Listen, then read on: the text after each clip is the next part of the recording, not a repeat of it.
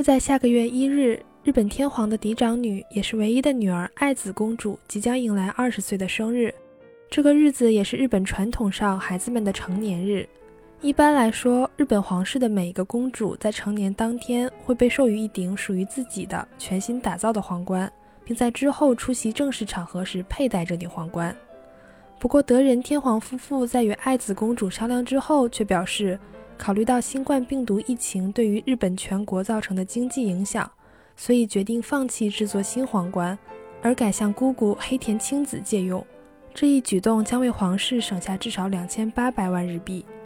似乎看上去就是个借用皇冠的事情，但是爱子公主这一举动直接让日本民众再次想起了贞子公主和小石龟在之前铺张浪费的影子，真可谓是没有对比就没有伤害。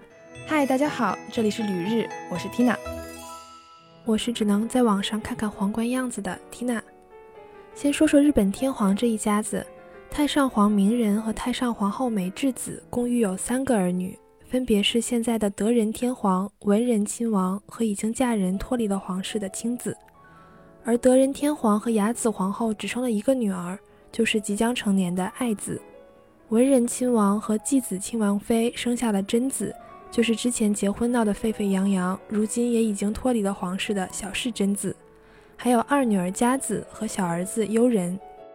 美智子曾创下先例，亲自抚育三个儿女，但德仁作为皇太子，未来是要登基成为天皇的，所以唯独他一人从上学开始就单独接受帝王教育，相比弟弟妹妹也更加孤独。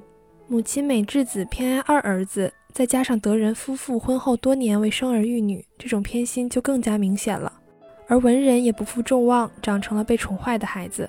在哥哥德仁登基时，就借着性格直爽的名义，公开批评登基仪式过于铺张，浪费百姓的税金。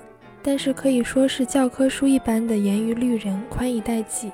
在之后，哥哥登基，他的身份变为皇嗣后。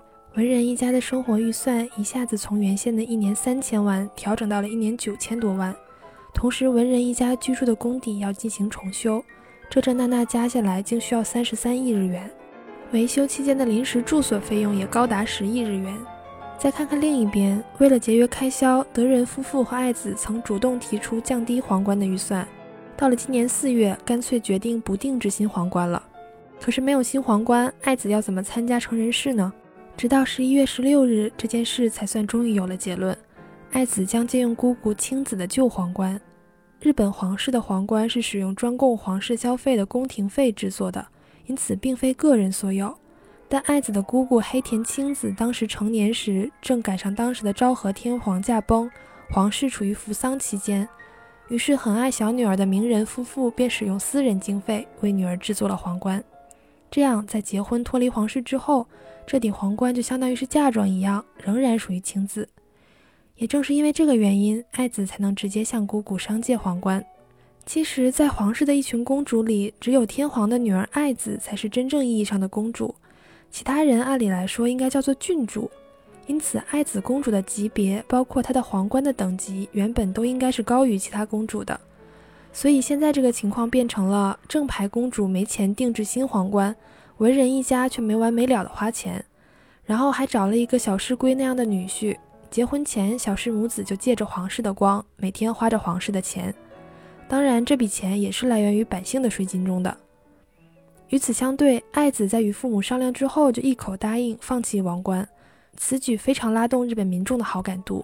爱子公主这样一来，日本民众就更厌恶小石龟一家子了。现在甚至牵连到了文人一家，而只要是涉及到贞子和小室的新闻，就能看到日本网友批评的声音。其中还有网友吐槽说：“小室算哪门子的皇亲国戚啊，乱花税金，像自己家的东西一样。”而在爱子公主的新闻下，大家都表达了满满的感动和歉意。有人说，爱子公主对于遭受疫情的人民这样的态度，才是我们应该感到自豪的皇室成员。如果是为了爱子的话，花费税金打造一个新皇冠是完全没有问题的。还有人提出，下一任天皇不应该是别人，正应该是爱子公主。其实，按照日本历法，女子是无法继承皇位的，因此合法继承皇位的下一任天皇应该是文人的小儿子悠仁亲王。不过吧，现在日本民间对于女性皇帝的呼声也是越来越高了。因为首先，性别歧视的想法已经过时了，而且男女平等是宪法所规定的，应该允许女性皇帝的存在。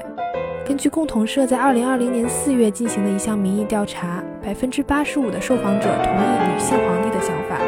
虽然从血统论的角度来看，有一些人反对女性天皇的孩子成为下一任天皇，但即使在这部分人中，对于男性皇帝的女儿登上皇位这件事的支持者也是数量惊人。